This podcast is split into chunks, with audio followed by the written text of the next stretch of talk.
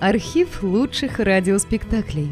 Друзья, мы обращаемся к тем, кто слушает наш канал. В последнее время канал сильно вырос и приобрел новую аудиторию. Содержать канал все сложнее. Надо обслуживать технику, хостинг, каналы связи, обеспечивать выход выпусков. Работа будет продолжена в любом случае. Выложена совсем малая часть материала. Обращаемся к вам за помощью. Будем благодарны любому пожертвованию в пользу канала.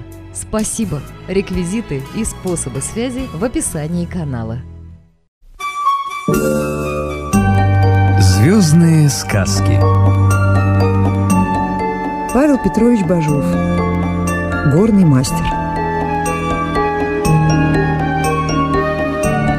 Читает народная артистка России Евгения Симонова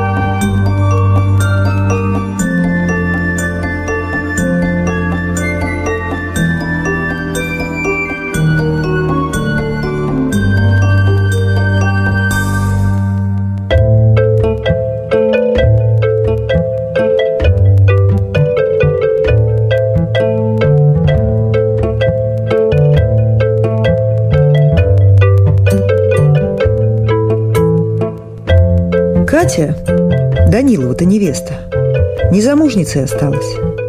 Года два либо три прошло, как Данила потерялся. Она и вовсе из невестинской поры вышла. За 20 годов, по-нашему, по-заводскому, перестарок считается. Парни таких редко сватают. Вдовцы больше. Ну, а эта Катя, видно, прикожа была. К ней все женихи лезут, а у ней только и слов. Данилу обещалась. Ее уговаривают, что поделаешь. Обещалась, да не вышло. Теперь об этом и поминать не к чему. Давно человек изгиб. Катя на своем стоит. Данилу обещалась. Может, и придет еще он. Ей толкуют. Нет его в живых. Верное дело. А она уперлась на своем. Никто его мертвым не видал.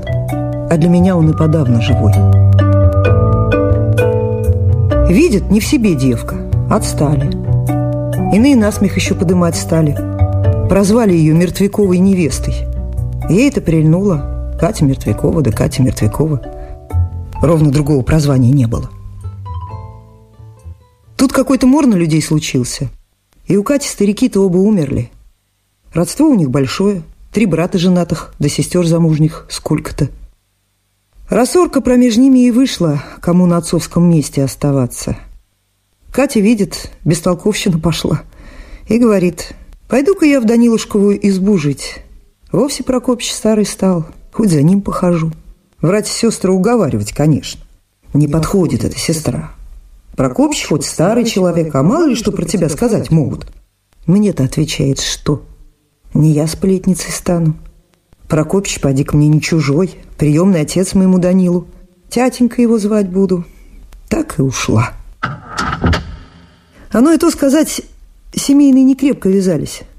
Про себя думали, лишние семьи шуму меньше. А Прокопич что? Ему это по душе пришлось. Спасибо, говорит Катенька, что про меня вспомнила. Вот и стали они поживать. Прокопич за станком сидит, а Катя по хозяйству бегает. В огороде там сварить, постряпать и прочее. Хозяйство невелико, конечно, на двоих-то. Катя девушка проворная, долго ли ей? Управиться и садиться за какое рукоделие, шить, связать, мало ли. Сперва у них гладенько катилось, только Прокопич все хуже да хуже. День сидит, два лежит. Изробился, старый стал. Катя и заподумывала, как они дальше-то жить станут. Рукоделием женским не прокормишься, а другого ремесла не знаю. Вот и говорит Прокопичу, дяденька, ты бы хоть научил меня чему попроще. Прокопче даже смешно стало. Что ты это? Девичье ли дело за малахитом сидеть? Отродясь, такого не слыхивал. Ну, она все-таки присматриваться к Прокопичу ремеслу стала. Помогала ему, где можно. Распилить там, пошлифовать. Прокопич стал ей то другое показывать. Не то чтобы настоящее. Бляшку обточить, ручки к вилкам, ножам сделать и прочее, что в ходу было. Пустяшно, конечно, дело, копеечно. А все разоставок при случае. Прокопич недолго зажился. Тут братья-сестры уж понуждать Катю стали. Теперь-то тебе за неволю надо замуж выходить. Как ты одна жить будешь? Катя их обрезала. Не ваша печаль. Никакого мне вашего жениха не надо. Придет Данилушка. Выучится в городе и придет. Братья-сестры руками на нее машут. В уме ли ты, Катерина? Эдако и говорить грех. Давно умер человек, а она его ждет. Гляди, еще блазнить станет. Не боюсь, отвечает этого. Тогда родные спрашивают, чем ты хоть жить-то станешь? Об этом отвечает. Тоже не заботьтесь. Продержусь одна. Братья и сестры так поняли, что от Прокопича деньжонки остались, и опять за свое. Вот и вышла дура. Коли деньги есть, мужика беспременно в доме надо. Не равен час поохотиться, кто за деньгами. Свернут тебе башку, как куренку, только и свет увидела. Сколько отвечает на мою долю положено, столько и увижу. Братья и сестры долго еще шумели. Кто кричит, кто уговаривает, кто плачет. А Катя заколодила свое. Продержусь одна. Никакого вашего жениха не надо. Давно у меня есть. Осердились, конечно, родные. В случае к нам и глаз не показывай. Спасибо, отвечает. Братцы милые, сестрицы любезные, помнить буду. Сами-то не забудьте, мимо похаживайте. Смеется, значит.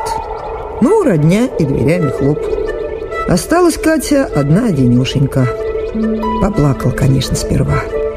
Потом и говорит, врешь, не поддамся. Вытерла слезы и по хозяйству занялась. Мыть да чистоту наводить. Управилась и сразу к станку села. Тут тоже свой порядок заводить стала. Что ей не нужно, то подальше. А что постоянно требуется, то под руку.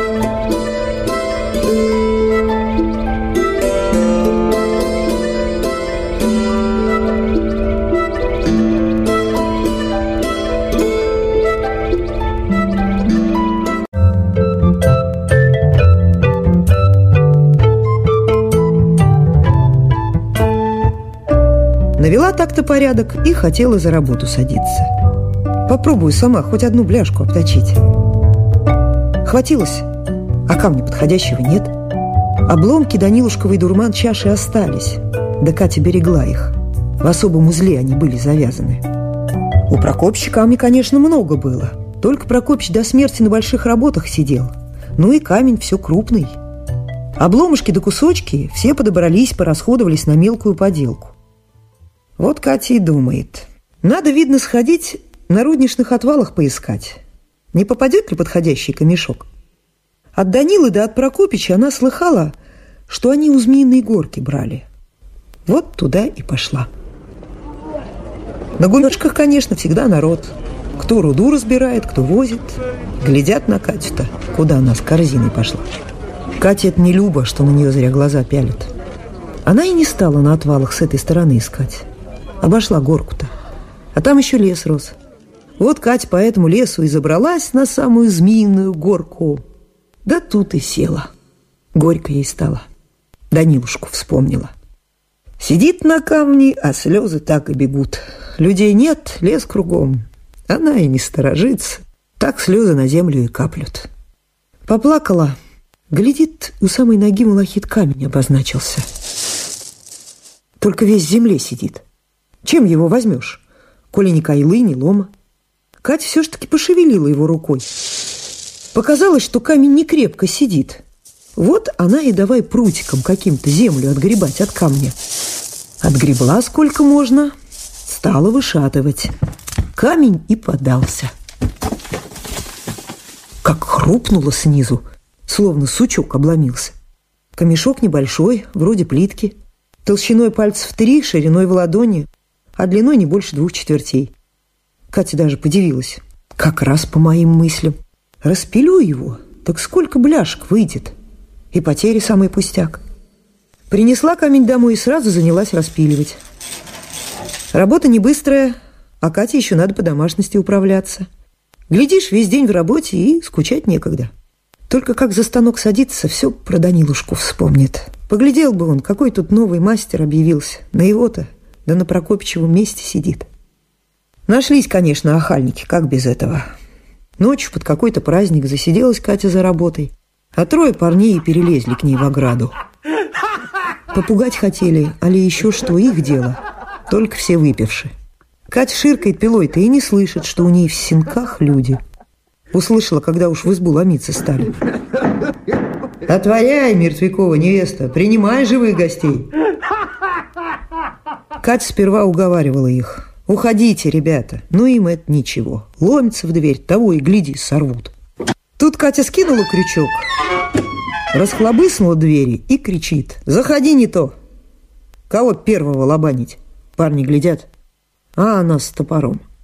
Ты, говорят, без шуток? Какие, отвечает шутки? Кто за порог, того и полбу. Парни хоть пьяные, а видят, дело не шуточное. Девка возрастная, а плечи крутое, глаз решительный. И топор, видать, в руках бывал. Не посмели ведь войти-то. Пошумели, пошумели, убрались. Да еще сами же про это рассказывали. Парней стали дразнить, что они трое от одной девки убежали. Им это не полюбилось, конечно. Они исплели, будто Катя не одна была. А за ней мертвяк стоял. Да такой страшный, что за неволю убежишь. Парням поверили, не поверили, а по народу с той поры пошло. Нечисто в этом доме. Недаром она одна одинешенька живет. Да Кате это донеслось. Да она печалиться не стала, еще подумала. Пущай плетут. Мне так-то и лучше, если побаиваться станут. Другой раз, глядишь, не полезут. Соседи на то девятся, что Катя за станком сидит. Насмех ее подняли. За мужичье ремесло принялась. Что у нее выйдет? Это Кате Солонее пришлось. Она и сама подумывала, выйдет ли у меня у одной-то. Но все ж таки с собой совладала. Базарский товар, много ли надо? Лишь бы гладко было. Ни уж того не осили. Распилила Катька мешок. Видит, узор на редкость пришелся. И как намечено, в котором месте поперек отпилить. Подивилась Катя, как ловко все пришлось. Поделила по-готовому, обтачивать стала. Дело не особо хитрое, а без привычки тоже не сделаешь. Помаялась сперва, потом научилась. Хоть куда бляшки вышли. А потери и вовсе нет. Только ты и вброс, что в сточку пришлось. Наделала Катя бляшек. Еще раз подивилась, какой выходной камешок оказался. И стала смекать, куда сбыть поделку. Прокопич такую мелочь в город случалось, возил. И там все в одну лавку сдавал. Катя много раз про эту лавку слыхала. Вот она и придумала сходить в город. Спрошу там, будут ли на предки мою поделку принимать. Затворила избушку и пошла пешочком. В полевой не заметили, что она в город убралась.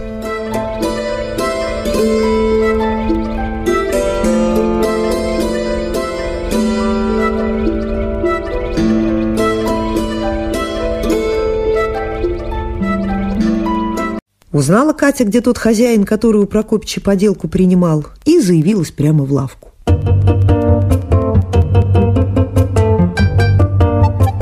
Глядит, полно тут всякого камня, а малахитовых бляшек целый шкаф за стеклом.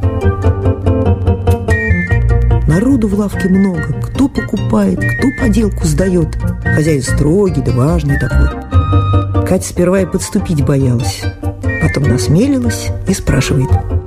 Не надо ли малахитовых бляшек? Хозяин пальцем на шкаф указал. Не видишь, сколь у меня добра этого? Мастера, которые работу сдавали, припевают ему. Много, но не на эту поделку мастеров развелось. Только камень переводят. Того не понимают, что для бляшки узор хороший требуется. Один-то мастер из Полевских. Он и говорит хозяину потихоньку. Недоумок эта девка. Видели ее соседи за станком-то. Вот, поди, настряпала. Хозяин тогда и говорит, ну-ка покажи, с чем пришла. Катя и подала ему бляшку.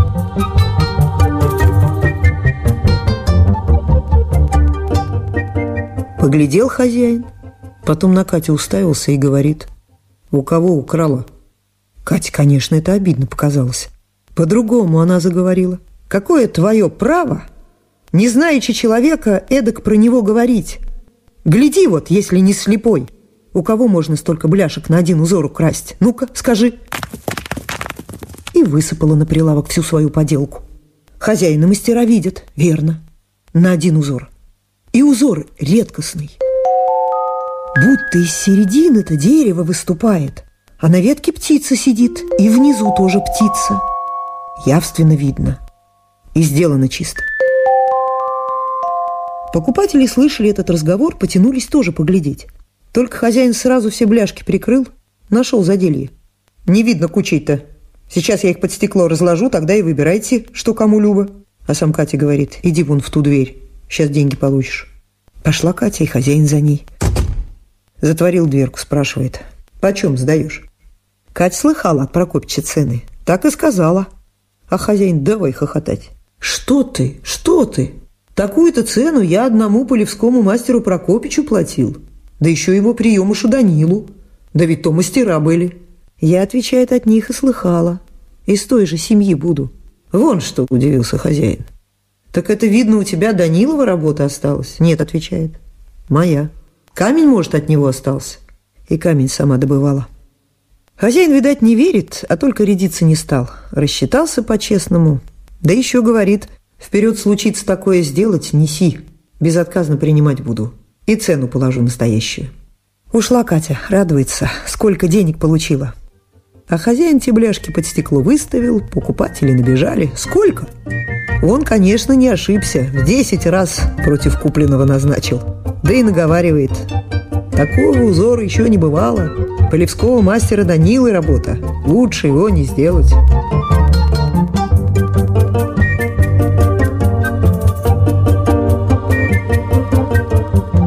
Пришла Катя домой, а сама все дивится. Вот штука какая.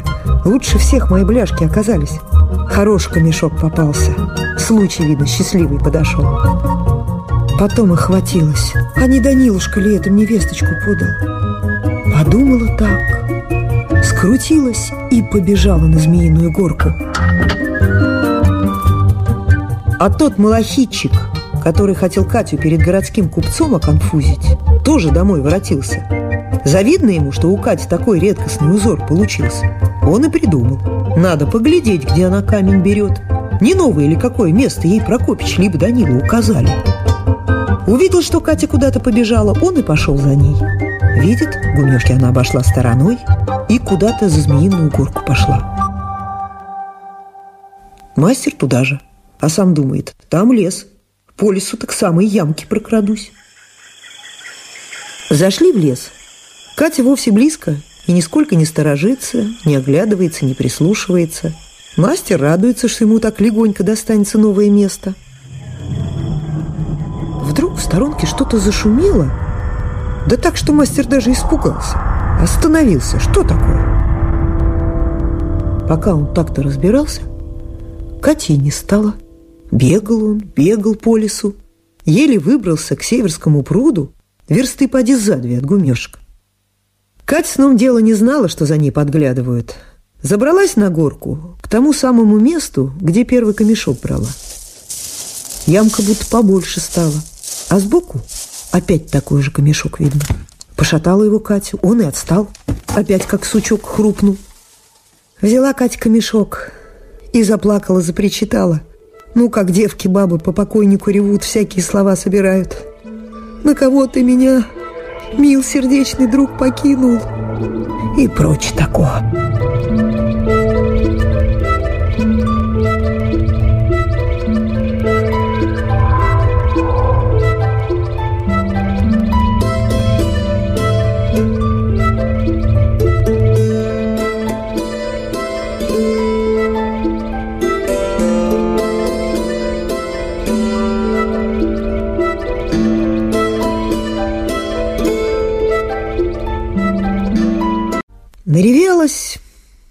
Полегче стало. Стоит, задумалась, в рудничную сторону глядит. Место тут вроде полянки, кругом лес густой да высокий. А в рудничную сторону помельче пошел, время на закате. Понизу от лесу на полянке темнеть стало, а в то место к руднику солнышко пришлось. Так и горит это место, и все камушки на нем блестят. Кате это любопытно показалось, хотела поближе подойти, шагнула — а под ногой и схрупала. Отдернула она ногу. Глядит, земли-то под ногами нет. Стоит она на каком-то высоком дереве, на самой вершине. Со всех сторон такие же вершины подошли. В прогалы между деревьями внизу видно травы да цветы. И вовсе они на здешние не походят. Другая бы на Катином месте перепугалась, крик-виск подняла. А она вовсе о другом подумала. Вот она, гора раскрылась. Хоть бы на Данилушку взглянуть. Только подумала и видит, через прогалы идет кто-то внизу. На Данилушку походит и руки вверх тянет, будто сказать-то хочет.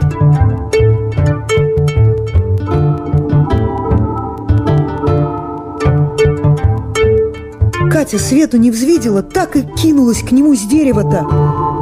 Ну, а пала тут же на землю, где стояла. Образумилась, да и говорит себе. Верно, что блазнить мне стало.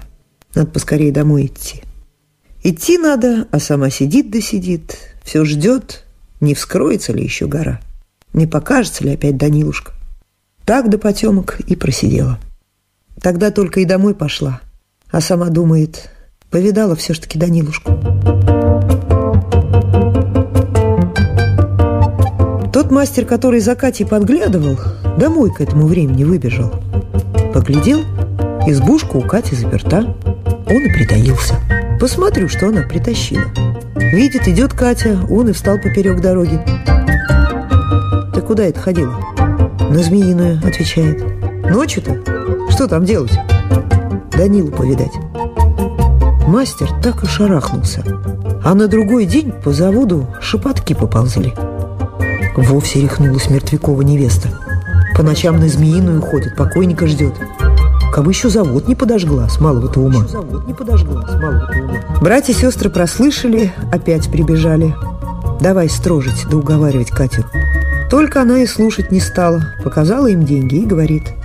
Это, думаете, откуда у меня? У хороших мастеров не берут. А мне за перводелку столько отвалили. Почему так? Братья слышали про ее-то удачу и говорят. Случай счастливый вышел, о чем тут говорить? Таких, отвечает, случаев не бывало. Это мне Данила сам такой камень подложил и узор вывел. Братья смеются, сестры руками машут. И впрямь рехнулась. Надо приказчику сказать, как бы в самом деле завод не подожгла. Не сказали, конечно. Постыдились сестру-то выдавать. Только вышли, да и сговорились. Надо за Катериной глядеть. Куда пойдет, сейчас же за ней бежать. А Катя проводила родню, двери заперла, да и принялась новый-то камешок распиливать. Пилит да загадывает. Коли такое же издастся, значит, не поблазнила мне. Видала я Данилушку. Вот она и торопится распилить. Поглядеть-то ей поскорее охота, как по-настоящему узор выйдет. Ночь уж давно, а Катя все за станком сидит. Одна сестра проснулась в эту пору, увидела огонь в избе, подбежала к окошку, смотрит сквозь щелку в ставни и девица. И сон ее не берет. Наказание с девкой. Отпилила Катя досочку. Узор обозначился. Еще лучше того-то. Птица с дерева к низу полетела, крылья расправила, а снизу навстречу другая летит. Пять раз этот узор на досочке. Из точки в точку намечено, как поперек распилить. Катя тут и думать не стала. Схватилась, да и побежала куда-то. Сестра за ней – Дорогой-то постучалась к братьям. «Бегите, дескать, скорей!» Выбежали братья, еще народ сбили. А уже светленько стало. Глядят, Катя мимо гумешек бежит. Туда все и кинулись, а она, видно, и не чует, что народ за ней. Пробежала рудник, потише пошла в обход Змеиной горки. Народ тоже призадержался. Посмотрим, дескать, что она делать будет. Катя идет, как ей привычно, на горку. Взглянула, а лес кругом какой-то небывалый. Пощупала рукой дерево, а оно холодная да гладкая, как камень шлифованный. И трава понизу тоже каменная оказалась. И темно еще тут. Катя и думает, видно, я в гору попала. Родня да народ той порой переполошились. Куда она девалась? Сейчас близко была и не стала. Бегают, суетятся. Кто на горку, кто кругом горки. Перекликаются друг с дружкой. Там не видно, там не видно, там не видно. А Катя ходит в каменном лесу и думает, как ей Данилу найти. Походила, походила, да и закричала «Данила! Отзовись!» По лесу голк пошел. Сучья запостукивали. «Нет его! Нет его! Нет его!» Только Катя не унялась. «Данила, отзовись!» По лесу опять. Нет, нет, нет, нет, нет, тихо. Катя снова. «Данила, отзовись!»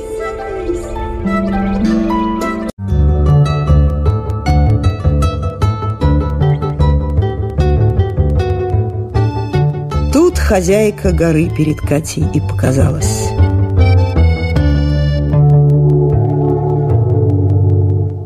«Ты зачем, — спрашивает, — в мой лес забралась? Чего тебе? Камень, что ли, хороший ищешь? Любой бери, да уходи поскорее». Катя тут и говорит. «Не надо мне твоего мертвого камня.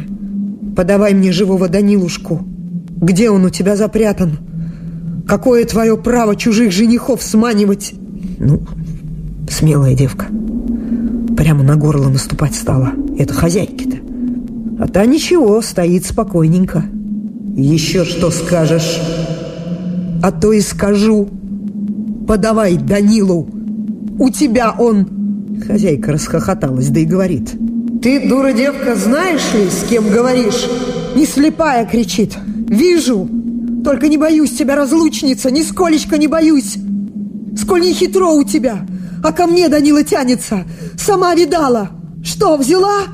Хозяйка тогда и говорит. А вот послушаем, что он сам скажет. До того в лесу темненько было.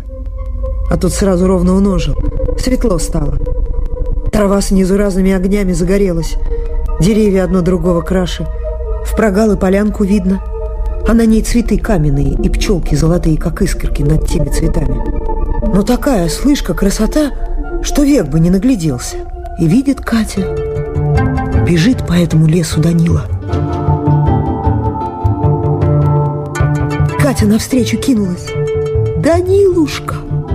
«Подожди!» — говорит хозяйка и спрашивает. «Ну, Данила, мастер, выбирай, как быть. С ней пойдешь, все мое забудешь. Здесь останешься, ее и людей забыть надо». «Не могу», — отвечает, — «людей забыть. А ее каждую минуту помню». Тут хозяйка улыбнулась светленько и говорит, «Твоя взяла, Катерина, бери своего мастера. За удалость да твердость твою, вот тебе подарок. Пусть у Данилы все мое в памяти останется. Только вот это пусть накрепко забудет».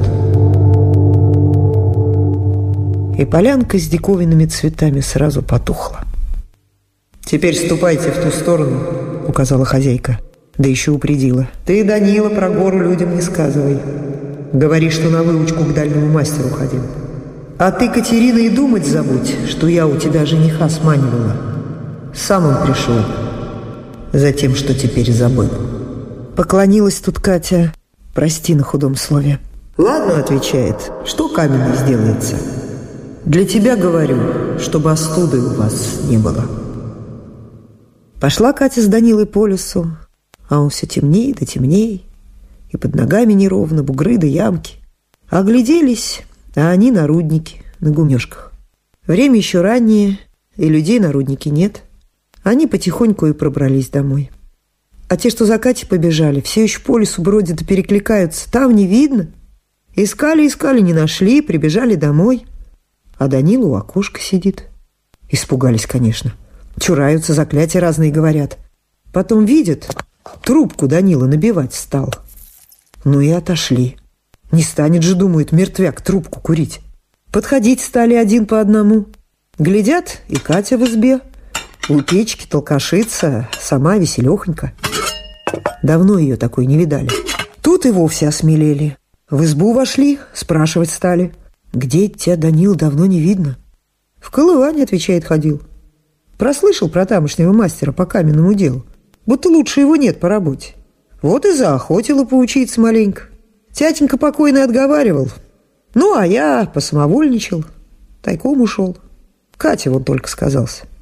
По что спрашивает? Чашу свою разбил. Данил притуманился маленько, как о чаше помянули. Потом говорит.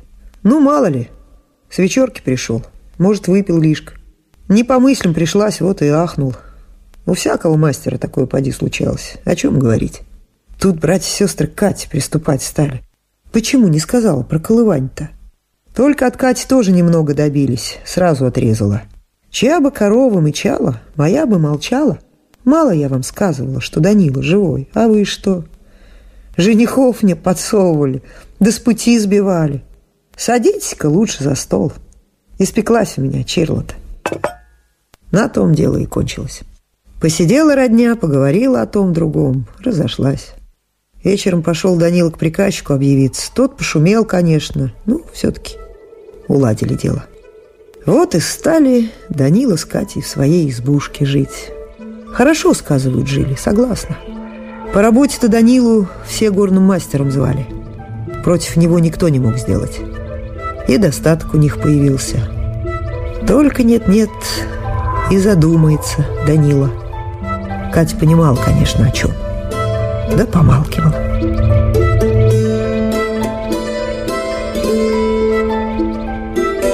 Малахитовая шкатулка сказов Павла Петровича Бажова.